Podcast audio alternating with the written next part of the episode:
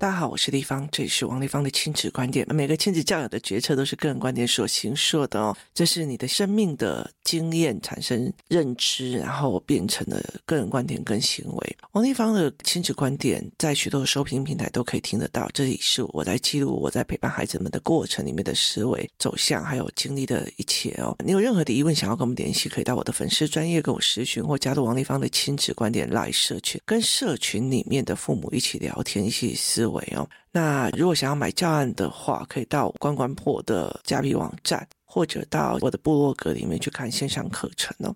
那今天我们来聊一个议题，其实我觉得还蛮有趣的哦。工作室里面语言班的孩子哦，后来有几个他们一起在上篮球课，那那个时候我们就会一起玩哦，因为呃篮球课的时间哦，大孩子、中孩子、小孩子都在哦，就是有高年级的、低年级的跟幼幼班的。那他们下课以后就会在公园一起玩。那我有讲过，我其实呃处理了几个小孩，他们不敢跟人家玩的样貌哦，包括他很远就可以听到别人在讲他名字的声音哦。那呃我就处理了这一块的逻辑哦。那因为发现了这个孩子远远的听到他的名字，他的耳朵很敏感，听到他的名字，他对自己的名字就没有办法解读，所以他就会害怕起来，然后就会退缩回去。那后来我就找了这几个思考班的孩子们，负责去带着他玩或干嘛，就是专门给他一个任务，有一个付费的任务。结果这一群孩子就带着他，然后就一直讲他的名字，一直讲他的名字，让他稀释他对他名字的焦虑，然后也了解了一件事情，就是在游戏场里面，大家喊来喊去，喊来喊去是很正常的，有时候你根本不需要做反应哦。那这件事情后来有一天，我就在去那个语言班，然后。妈妈就看到他这个小孩到处跟人家玩，这是他以前没有办法经历的。然后我就跟他讲说：“你看，小孩有个卡点一过就过了，这根本不是鼓励呀、啊，个性什么东西都不是嘛。其实他的点就是他很敏感自己的名字，觉得别人在说他。所以妈妈就说：对，好神奇哦，这样忽然之间就变得很活泼开朗，就是整个人过得很活泼开朗哦。那我就想到那个活动带领员班的时候，我们在讨论的一件事情哦。”我就在想说，我女儿她的英文为什么一直不喜欢哦？那呃，后来没有再读文本，后来我才会理解说，她是逻辑性思考，所以不能以因为英文学习而创作的教案跟教材，所以我就给她新的。那有一天，她就在跟我谈：“妈妈，我跟你讲，我今天看到一篇文章，非常的有趣，英文的文章很有趣。他在讲人交朋友的重要。他说，在小小孩的时候，他们如果有游戏团，有很多的团体哦。”因为他们跟孩子的大量对话跟应对，所以他的脑细胞就会开始一直的运转，然后就那个神经元会开始往外扩，然后语言，因为别人问你事情，你要马上回答、判断什么有的没有，所以的语言能力也会很强。然后他要问你话，或者是你问大家话，或者是大家哎要不要一起去玩什么好，那个东西语言刺激你的思考跟神经元就会变得很大。那国小也是一样，你也只要有朋友一起玩，一起做什么，一起讨论，那你对一个议题，你就不会卡在自己的一个角度里面，你就会看到很多人的不一样。然后到了国中，哈，就可以讨论呃概念，哦，原来这个数学题你是这样想的什么的。高中然后大学，他甚至一直讲到了老年人的时候，老人你如果还有一些朋友同伴。那你就不太可能有老人痴呆哦。那为什么我女儿跟我聊这个东西啊？说妈，你知道吗？她把幼儿，然后也小学时期、国中时期交朋友互动的好处跟概念讲完了以后，然后甚至到老人的时候，她讲了一件事情是说：那你觉得想要交朋友吗？请加入我们的 Discord。然后我们就爆笑出来。那就背后目的是希望有个交友软体的 Discord 的聊天哦。那他觉得你会看文章、看英文文章的人，你就可以一起聊、一起私讯这样子哦。那其实他就在讲为什么游戏团体很重要，他的思维很重要的一个概念。那这一次我的儿子跟学校一起去国际交流的时候哦，那因为我没有一刚开始就坐车嘛，所以我儿子一上车的时候就开始跟他的就是坐在一起的哥哥们两个聊天，然后协商这样。那后来我儿子在机场发现我的时候，我就跟他讲说：“哎，你可以跟我介绍一下跟你的室友吗？”然后我儿子就很开心的说：“妈妈，他也是社牛，他也是社牛。”然后他就跟这个哥哥介绍说：“这是我姐姐，她也是社牛，我妈妈也是社牛。”然后我女儿就讲了一句话：“妈妈应该不是社牛，妈妈不是社交牛逼症，而是社交象逼症，她就是比牛还大哦。”那我就觉得很有趣哦。然后我后来再看他们这一群小孩为什么被选上，然后他们的小孩的特质，然后他们的呃思维模式哦。那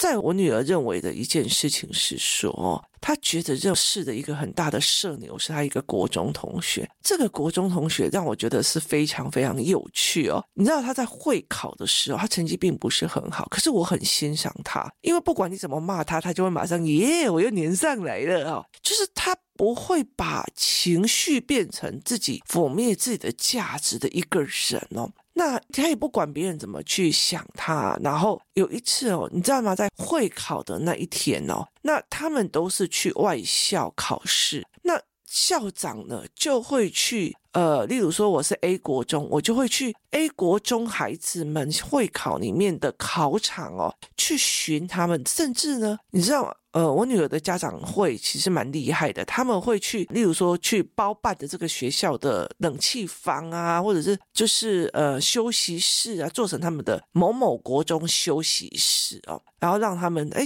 就可以下来休息，然后甚至可以下来问问题，然后全科老师都在哦。那很好笑一件事情，就是这个校长呢跑去这个高职，然后去看看他自己国中的孩子们在考会考的样貌啊，去巡堂这样子哦。那这个社牛中的社牛呢，女孩子哦，她就看到校长，有的校长，我好害怕哦，可不可以抱我一下？你知道吗？一个国三生女孩子跟校长，校长也是女生，她跟校长讲说，校长。我好害怕，我要会考，我可不可以抱抱一下？然后校长的脸三条线，我女儿的脸也三条线，然后我女儿就说：“妈妈，我的社牛输了，彻彻底底的输了。”然后校长就说：“哦，好。”他跟校长抱抱以后呢，然后是说：“那主任也一起抱抱抱。”然后就跟主任一起抱抱。太有趣的孩子，知道吗？这是非常有趣的孩子。那后来在这一次的校外教学里面，我去看在国际交流的时候，那我就看到了这群小孩哦，像。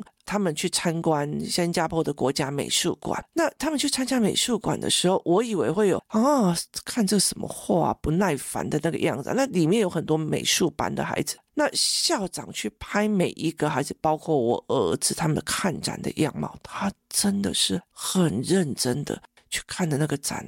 你就看到一个长廊里面一个孩子看着那个画作，沉浸在那个样貌，就是那个。那种样貌，而不是啊无聊或者是干嘛的，都没有一个孩子是这个样子。那他那边有一个画画区，让大家去画，就是看着自己的脸画自画像，然后他们用这样子的方式在用。每一个孩子都很认真的在作画哦。他们学校的美术班真的是很强。那看到每一个孩子在作画，然后看到每一个孩子哦。不会有不耐烦，然后看到老师在讲解，大人在讲解，或在看画的表情都很认真，而且是全然放松的，然后是全然放松的，叫社牛。他并不是说我很嗨神起来带活动啊，带干嘛哦？那以前我们认为的社牛哦，就很像那种以前的什么救国团啊、罗浮社啊、什么青年服务社，起来那种嗨神的在那边带活动、带队的那一种人，可是。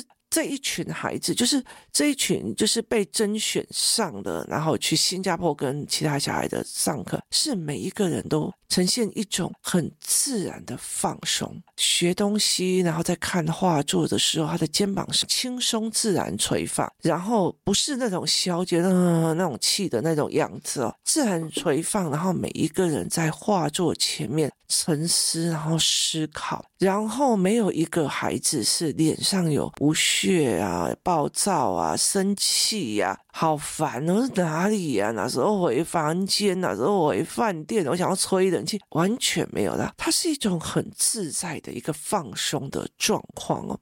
我从以前到现在，我一直搞不清楚为什么我儿子那么的胡搞瞎搞，很多人喜欢。我一直到现在我才理解一件事情，他就是这种自然放松，所有的情绪不会造成别人的困扰。我就常常跟那个甄选上有在讲说，你跟我们出去这么多次，你有看过我儿子因为天气而呈现一种暴躁、keyboard 背诵的状况吗？不会。你有因为肚子饿呈现一种 emo 抱怨美颂在那边撸小的都没有。而这一群一起去的孩子，就让我看到他们的整个人的放松。我在看他们每一个人在拍照的样子，比耶或比干嘛的时候，是整个全然放松。他不需要跟出一个大家很欢乐，他不需要跟出那样的样貌，而是每一个人很自然。那。我后来在想是怎么去形成的。大家听我的 podcast 那么久，你也很清楚一件事：我儿子以前不是这个样子。以前别人对不起他，他在别人的那个枕头上尿尿，然后他如果生气起来，觉得我勉强他，他会在地板上旋转哭闹，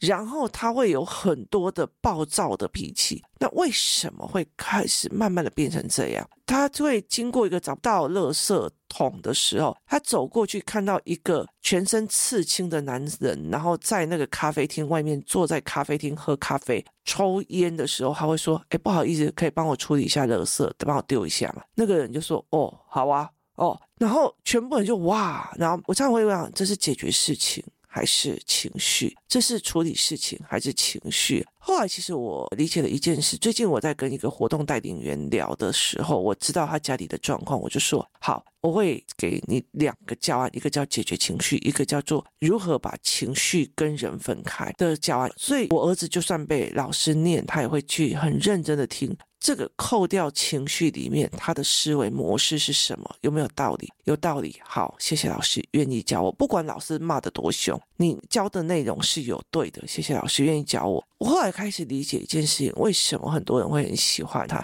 是就是呃，菲律宾老师也很疼他，然后很多地方问他，就是他这种这种。很放松，不会觉得你在刁难我的样貌，就是社牛，你知道吗？就是很自在的，然后去处理哦。所以他有一次他，他四岁还五岁，他五岁的时候，我们去大阪，那个时候你知道大阪有一整栋的那种电器街，那我那时候想要看阅读器，那个时候我还没有任何阅读器，所以我想要看阅读器哦。所以我们女儿国小三年级，她在四岁五岁的时候，我叫爸爸带她去。那爸爸其实是一个蛮，就是他不会去。怕小孩丢掉的那种没有什么责任心的男人呢，他就自己去看到自己的钢蛋，然后结果他没有追着我儿子哦。你知道那时候大阪的那个电器城是一层一层的嘛？这一层是玩具跟模型，然后这一层是什么？就我爸爸去看了钢蛋，你忽然觉得想大便，他就去大便。我跟你讲，男人走到哪里都大便。然后呢，他就去大便了。结果我儿子就忽然发现。他不见了，就是爸爸妈妈都不见了。那于是他那时候也没有定位手表，没有什么。你知道他做的一件事情，就是走到服务台，很大声的说：“可以把会讲中文的人叫出来吗？我爸爸不见了。”然后就所有的人就看着他嘛，然后听不懂他在说什么，他就反复说：“可以把会中文的人讲出来吗？我爸爸不见了。”这个时候就突然冒出来一个中国人，然后就说：“弟弟，什么事？”然后就说：“我爸爸不见了，他不知道去哪里了。你可以陪我去找爸爸吗？那你叫什么名字？他也不知道怎么讲哦。所以后来他就呃，我叫某某某这样。那他也不能广播。那你爸叫什么名字？后来到最后，我就刚好上去那一层楼，然后我就去找我儿子嘛。结果我就远远的看了一个高大的东北男生哦，然后旁边的是我儿子这样子，然后他就看到我就说妈妈妈妈妈妈就冲过来这样子，就这个男生就走过来说，你是他妈妈吗？说对，然后他就问的儿子说，他是你妈妈吗？说对，他是我妈妈。好，他就说那没事了，那我就说怎么了？他就说他到了柜台前面说，请问哪个人会说中文吗？我爸爸不见了。那时候我才知道，你知道吗？你知道想。杀了老公的心都有了，好，结果呢，我还陪着我的儿子在那边逛了很久，以后他爸爸才从蹲大便那边回来。你知道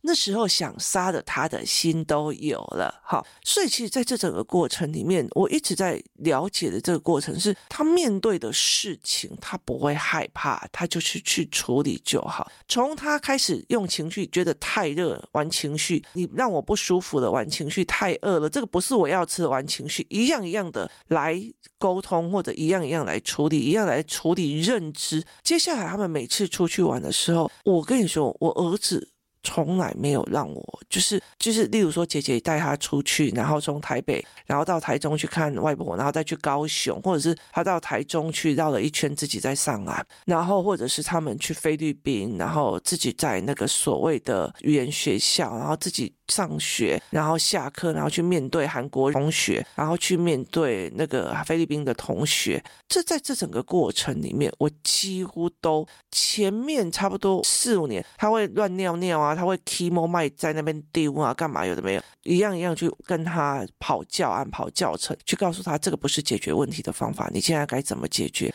引导他去思考，引导他弄，然后他是一个有教案的，不是用说而已。所以我就把他整个全部都处理过来之后，他。接下来，我们不管带他们去金门啊、出国啊、干嘛，我几乎都不需要处理他吃不饱、喝不饱、睡不够什么有的没有、吃不到想吃的任何一个情绪的问题点。他不会太热的时候给我塞冰，他也不会是拿不到饮料的时候、喝不到可乐的时候瞪我，也不会在那边死抱怨好饿啊、好玩哦那种，他都不会哦。所以其实他的社交牛逼症不是一个嗨森的人，他当然会在那边跳悯农，然后娱乐大家。或者讲脏话，他会去吸引大家，但是他其实并不会需要别人处理他的情绪，他也不需要去弄这些事情。然后呢，我就在看这一群孩子出国去的样貌，他们很认真的在听老师讲解，他们很认真的在看，然后每一个人在大太阳底下没有任何的不耐烦情绪，没送都没有，然后甚至大太阳底下之后去也没有这样子的状况的时候，我忽然理解的一件社交牛逼症其实并不是。是一个所谓的你很嗨森或很到处交朋友或干嘛，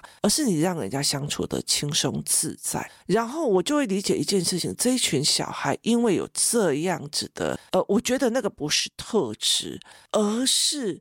他们一定是在很多的家长面对面教他们处理很多事情之后产生出来的轻松自在跟自信。这一点很重要的一点在于是，如果是我妈妈去自助旅行，她一定会很慌，然后开始鲁小，天黑了啊，找不到饭店怎么办啊？她一定会有很多的情绪需要我去处理，不是年纪的问题。可是如果我出去，就算晚上了，天黑了，找不到路了，我还是有方法，是因为我。我相信我有能力找到饭店，我有能力找到睡的，我有能力去做这些同整的事情。所以很大的一件事情，我不需要弄情绪的前因后果，是我知道该怎么处理，而且我不纠结怎么这么倒霉遇到，怎么这么衰遇到，这什么死天气，这什么干嘛？我没有要纠结这一块，而是什么天气，什么玩法，什么日子，什么玩法。今天下大雨了哦，大家都躲在骑楼里面。哇，原来新加坡的雨天是这样。哇，原来曼谷的雨季是这个意思哦。就是你知道曼谷的雨季叫做喝咖啡时间哦，就是咖啡时间，就是雨季，我们就一直以为它就连下八十几天，不是？它是中午来下个疯狂大雨两个小时，然后呢，就是你喝咖啡时间，然后雨停了，你又可以出来了哦，开始聊天干嘛的？原来是这样哦。在那个 moment，在那个情境里面去体验、去思维，轻安自在的去快乐，那我就会了解一件事：这群家长带出来的孩子，让他们自己去面对，展现自己的自信，然后在这这整个活动过程里面，呈现一种放松自然的态度，而让他们有这个机会。再去更多的国家，也有这个机会，很多的人愿意带他们出去，愿意替他们解说。父母也会觉得，哦，对，我的孩子，我不用担心，所以你就让他去哦。你知道，我第一天去的时候我就很紧张，他没有带手表干嘛的。第二天去，我就一直又盯着他的手表要走到哪里。第三天，两只定位手表都放在旅馆，没有跟着出去的。我那时候就会觉得说，哎。我不担心这个孩子的，因为我听到他跟呃学长怎么协商，我听到他哥哥不好意思请教一下，哥哥不好意思请教一下，老师不好意思，请问还有什么需要帮忙的吗？我听到这些的时候，他很自在的时候，我忽然了解这个孩子很多事情，我不用去 care 了。接下来我就觉得，那你不打电话回家也 OK 哦。我有个坏习惯，离开太久的我都就不会纠结情绪哦。所以我后来就了解了一件事情：你幼儿的时候把语言做好，你接下来幼儿的时候把认知做好，接下来你不需要情绪了，你自在，你让人家相处舒服了，然后你就有更多的机会去见世面、聊天、出去玩或做什么，就是你的社交能力是随着你的经验是越来越多的，你的社交的牛逼与自在是随着这些经验、这些东西去往上扩的，因为他们的父母让他们这样处理事情、认知事情，所以没有一个父母在那边哦，我的小孩，你记得要叫他提醒他要洗衣服服。药干嘛都没有，甚至有些爸爸妈妈问这个饭店里面有没有自助洗衣机，小孩就自己去洗就好了。就是他们只有这样子的纠结而已，其他的小孩没有用，记得提醒谁要吃药啊，记得干嘛都没有。哎，就是没有人觉得他自己的儿子或女儿需要老师或校长当保姆，没有。你要了解这些家长是多么的放心自己的小孩出去没有问题，你知道吗？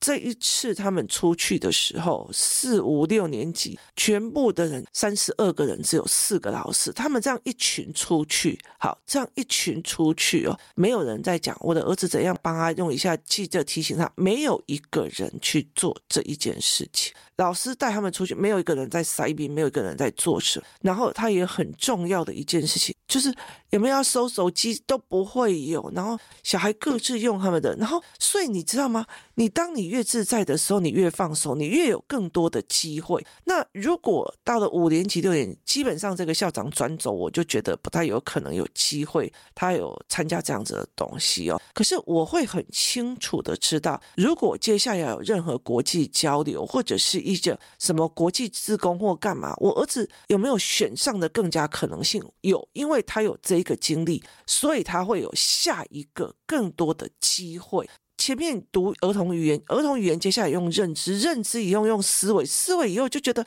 没有人在刁难我，没有人在用，然后所有事情我都可以处理，我就不需要有情绪，我不用担心。像我儿子，就是他自己跟我讲，我就算不见了，我也不担心。为什么？因为他会知道怎么自己走回饭店，甚至怎么去跟路人求救。他没有面子的纠结，他也没有迷失的恐慌。然后。像这一次的呃行程里面，校长就讲，我们的交通工具是 BMW，就是 bus。MRT 跟 Walk，他三十四个人在带他太阳底下巴士一起去坐巴士，每个小孩有的人用站着，有人坐着，每一个人的脸也都是很很自在的，不是顶起来的嗨，也不是怎么样，然后也不会觉得很热，热到那种整个脸塞晕，然后在那边抱怨，然后嘴巴下垂，没有一个嘴巴下垂的孩子，所以对我来讲就觉得。这一群孩子接下来就一定会有更多的机会去参访、去看世面、去做什么事情了，所以对我来讲是一件。非常大的震撼哦，是是一个非常大的震撼。你的语言好的，你的认知好的，就你的机会就越来越多，你的机会越来越多，带领了你的世面越来越广。你的世面越来越广，代表你会看到的事情、处理过的事情、做过的事情越来越有自信，然后甚至放松。所以这件事情其实让我非常非常的。觉得特别哦，就是我终于可以理解的这件事情，就是很多的时候是你的性格，或者是你的认知，你的认知去面对面试官的态度，去面对别人的态度，你的认知去你在哪烦我，你在骂我，你在怎样？凭什么你在凶我？这一件事情，你的认知是觉得他在凶，是你在教我。哇，竟然有这种问题，好有趣哦！认知决定了你的表情，决定了你的心态，决定了别人要不要带你出去。哎，我要跨这种塞云跨狗缸嘞！我带小孩出去，我六天要负责他的安全，我却要看你这个脸色，没有一个人愿意的哦。所以，其实在这整个过程里面，这样整个看来，不是资优生才可以去，不是什么有的没有才可以去，而是他这种社交自在、牛逼症的小孩去，他们马上会跟对方聊天，马上对话，然后你看每个孩子的状况都是很放松，然后微微张，然后眼神有神的去跟人家聊天，然后我就跟。我女儿在讲说，弟弟如果这个样子，接下来所有的只要有国外的，他就一定会来去争取，因为他有菲律宾的经历，让他有机会来争取新加坡的。那我觉得接下来，因为他有新加坡的这个经历，接下来他想要台北的、欧洲的什么有的没有，我就觉得他很有可能都可以争选上。你的语言、你的认知形成了你的心态，你的心态形成了你的表情与放松，你的心态又呈现了你学到东西还是抱怨东西。你学到东西之后，你又增加你的自信，你的自信跟自在会变成你下一次的机会，你的机会会变成你的四面，你的能力。我忽然觉得这一整件事情实在是太有趣了，所以我后来就跟我那个朋友来讲说，刚这个语言班的孩子这样没自信，然后后来到最后。发现了他的问问题，原来是因为他对自己的名字、他的耳朵的敏感度。接下来他就已经开始跟所有的朋友开始玩了。我就说，其实不是性格的问题，是从头到尾没有看到卡点的问题啊。那这个妈妈也是那个呃活动代领员吧，我就说，你看吧，这个孩子的状况不是所有这么性格的问题，不是忧郁的问题，不是特质的问题，而是看到他的卡点，协助他一过了。人生就往前过。当他开始跟朋友玩了，开始跟人家聊天了，就加上语言班的加持，加上游戏团的加持，接下来如果能够上认知思考，这个孩子也会轻松自在的面临许许多多的人际关系的色念。今天谢谢大家的收听，我们明天见。